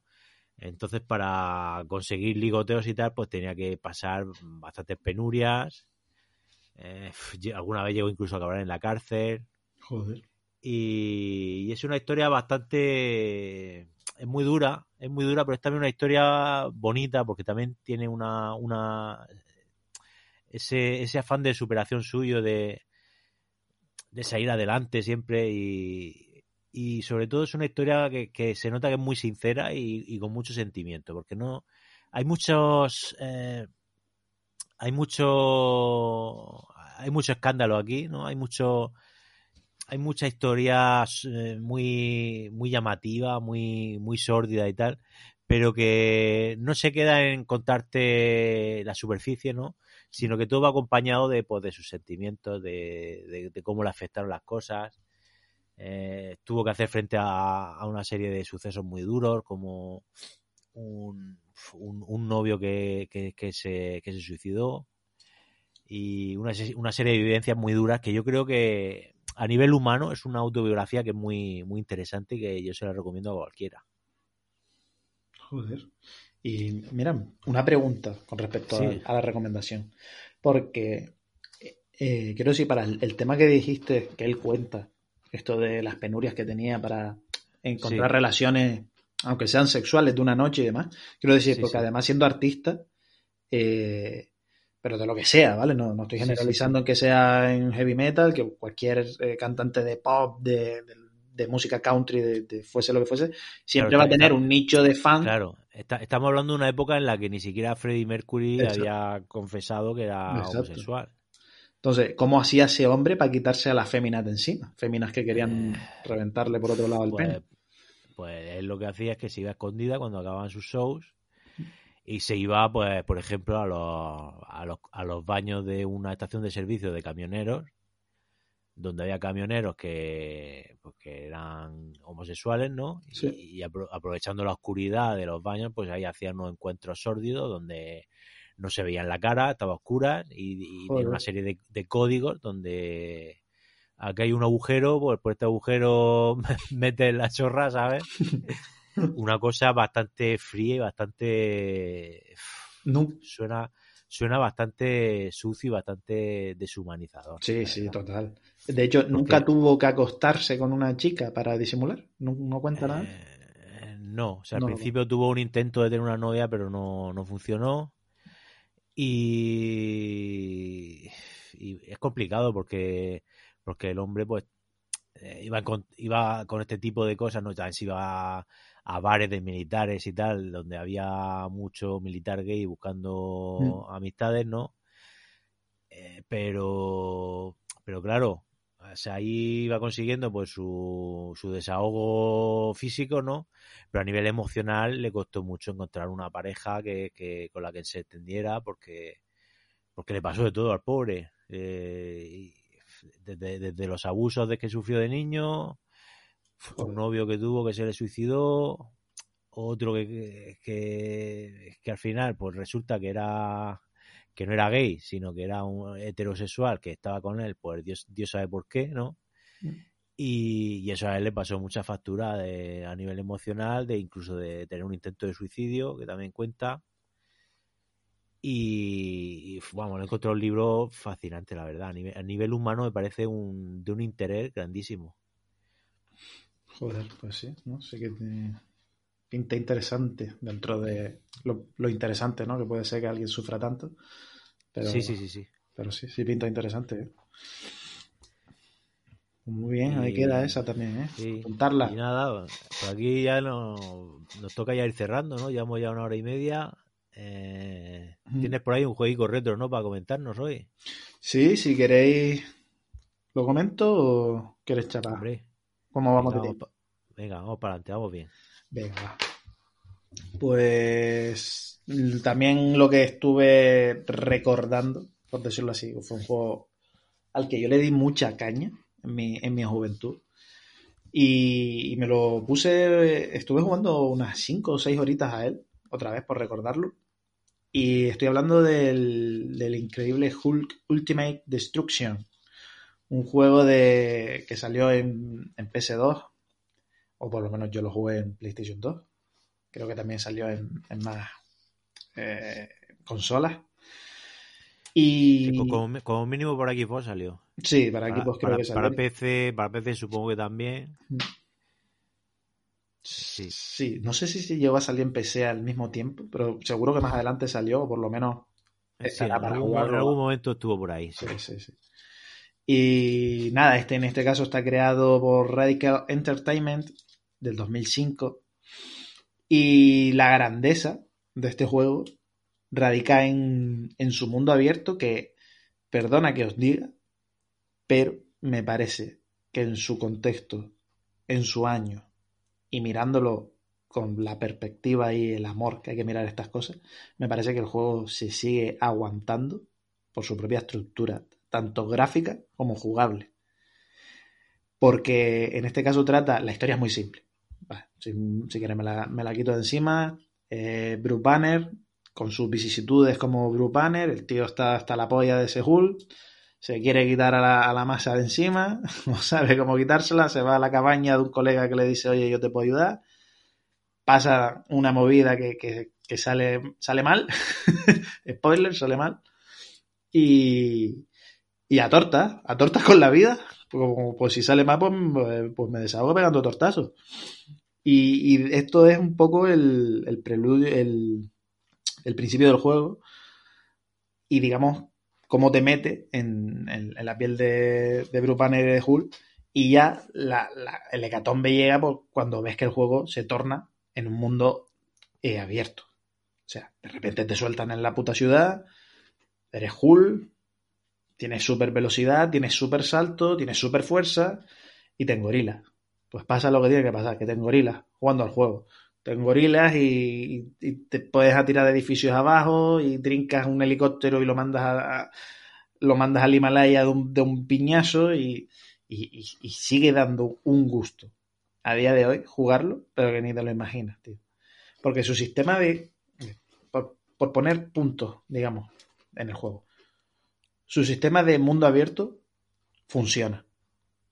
Es lo primero.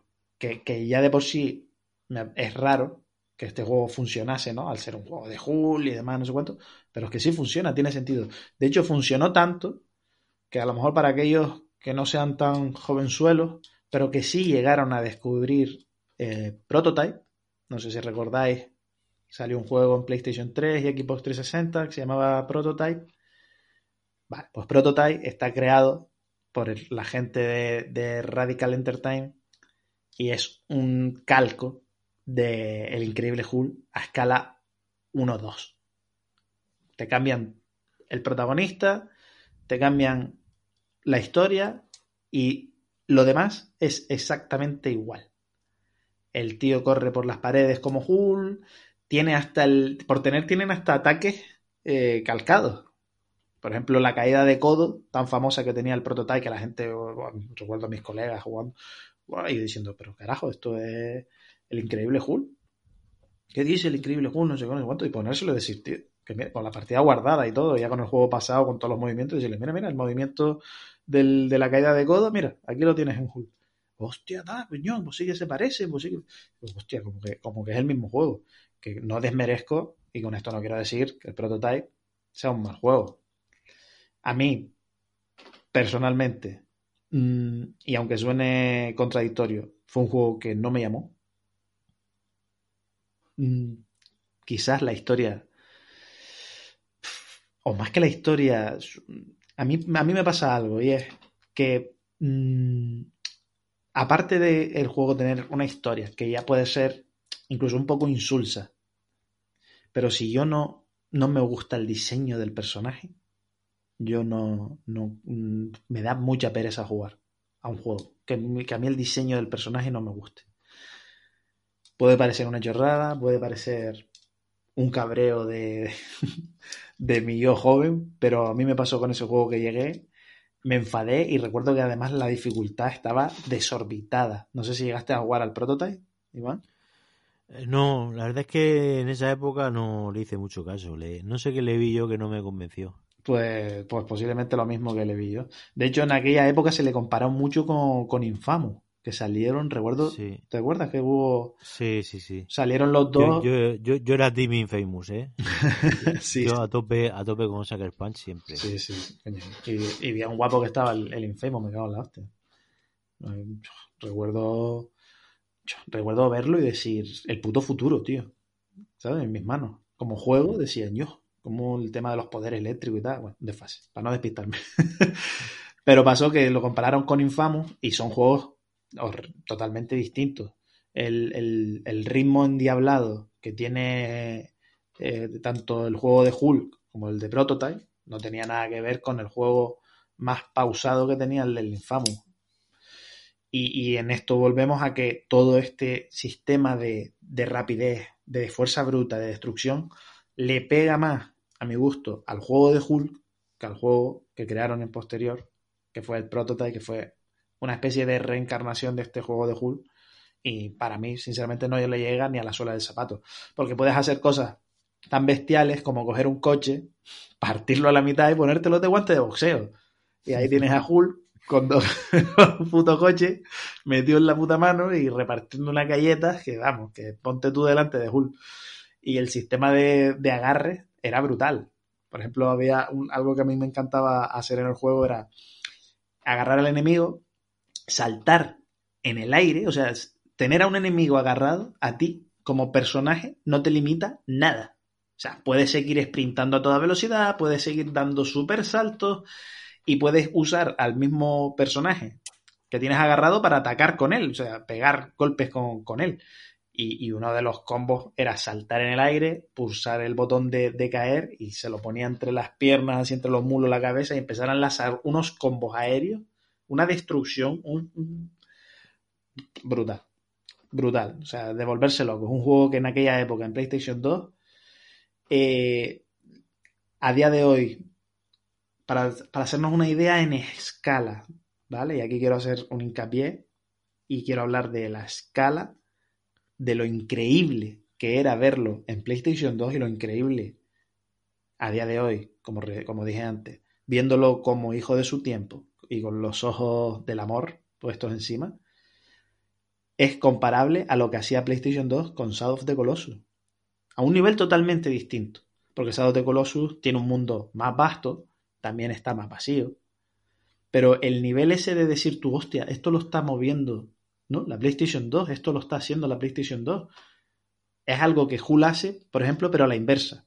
En vez de ponerte tanto, tanta cosa solemne, ¿no? Tanto prado, tanto bosque, tanto tal, aquí lo que te mete es tanta destrucción, tan rápida, tan bien llevada, con una, mm, o sea, un- una constante en, en- en la calidad de, la- de las imágenes por segundo del juego.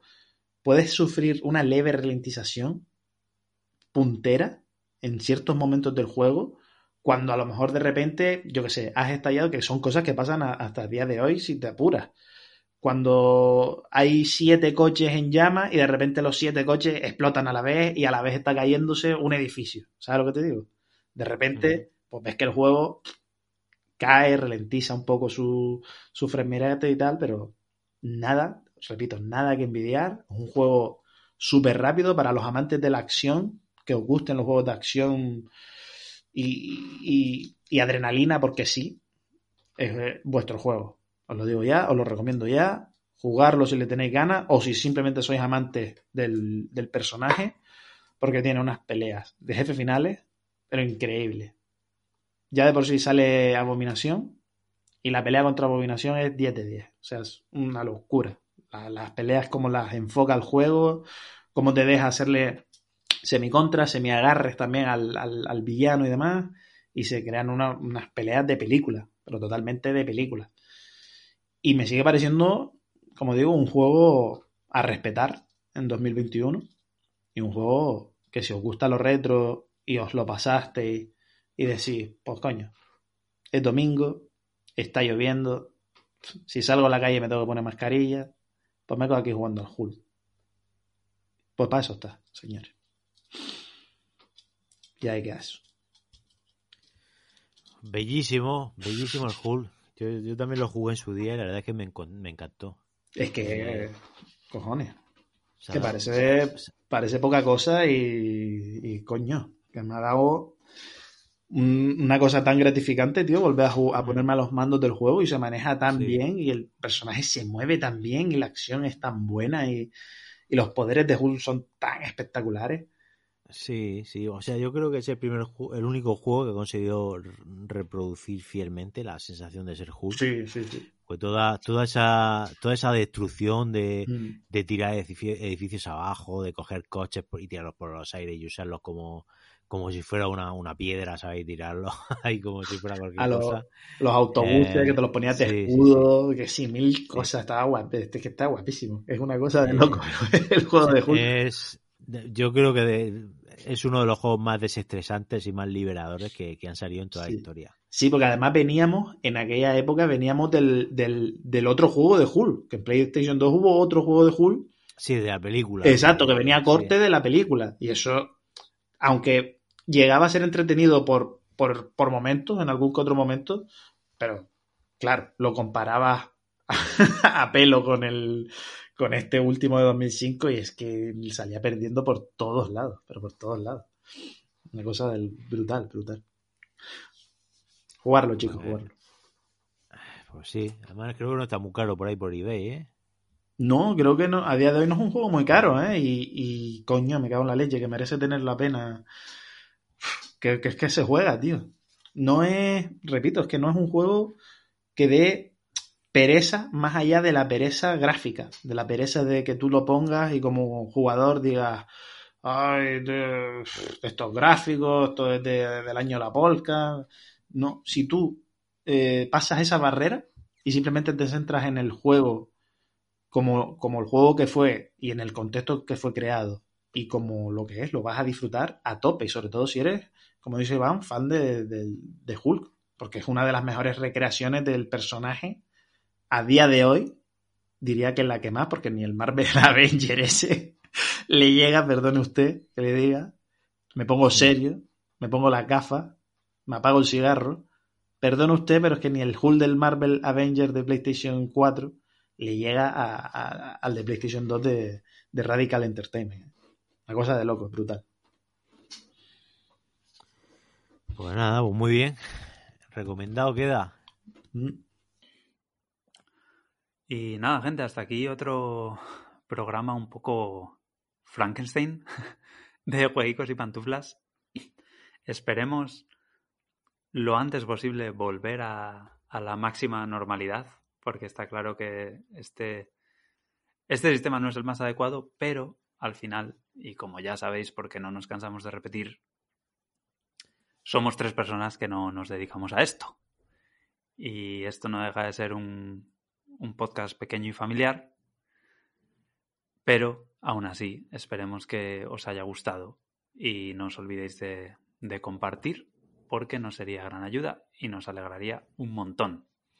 Así que lo dicho, un abrazo a todos, muchas gracias, tanto a vosotros como a Iván y a Eric. Hasta la próxima, gente. Chao, chicos. Chao. Chao, chao. chao.